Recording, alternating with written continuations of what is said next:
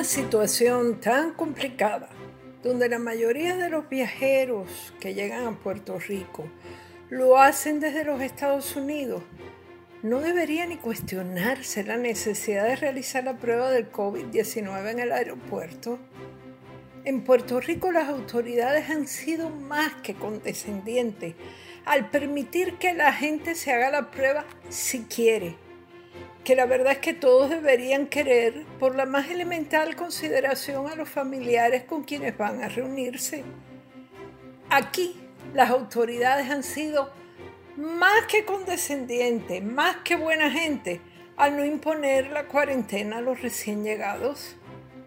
Pero en nuestra cara, o sea, en la cara de los funcionarios del aeropuerto, han dicho que no porque llegan cansados, pobrecitos y el resultado de las pruebas demora. Y eso que se las hacen gratis. La solución es hacerle las pruebas a todos los pasajeros, coger sus datos y dejarlos partir. A las pocas horas, si alguno saliera positivo, se le avisa y se toman las medidas pertinentes. China, ante el nuevo brote en Pekín, ha reaccionado de esta manera un millón de pruebas diarias gratuitas en carpas ubicadas en lugares céntricos. En ocasiones, para avanzar, juntan hasta cinco muestras y usan un solo reactivo. Si diera positivo, repiten las cinco, pero por lo general ahorran tiempo y dinero. Incomprensible el debate y la espera y el melindre para hacer las pruebas en el aeropuerto de San Juan cuando los Estados Unidos han estallado en una ola frenética de casos. En lugares como Texas se ha paralizado la reapertura de comercio.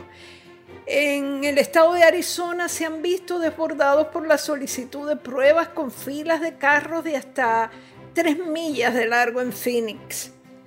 Florida registró esta semana más de 5.000 casos en un día, la segunda cifra más alta desde que comenzó la pandemia.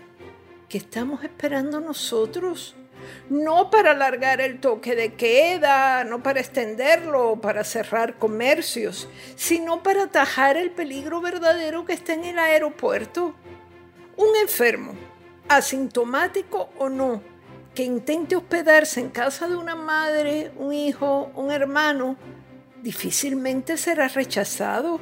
Corresponde entonces al visitante como cuestión de sentido común hacerse la prueba en el aeropuerto como lo están haciendo en tantos países.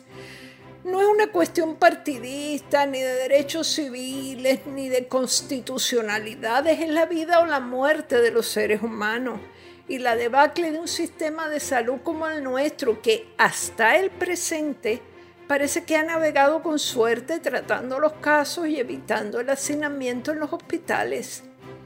Nadie debe confiarse o bajar la guardia y en realidad en Puerto Rico nos estamos confiando, tal como se confiaron en la Florida y vean lo que está pasando. Si el gobierno local ha recibido y sigue recibiendo ayuda federal para combatir el virus, es el momento de concentrar los esfuerzos en el aeropuerto antes de que sea demasiado tarde.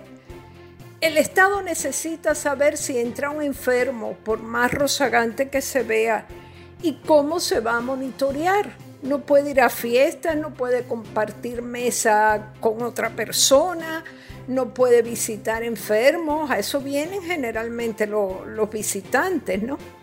Dejar el aeropuerto al garete es condenar a los ciudadanos que ya nos sacrificamos, que nos fastidiamos mientras los demás ni se encerraban ni usaban mascarillas, a volver a encerrarse y a los comerciantes locales que lo han pasado tan mal y han pagado tan alto el costo de la pandemia, a volver a sufrir cierres forzosos.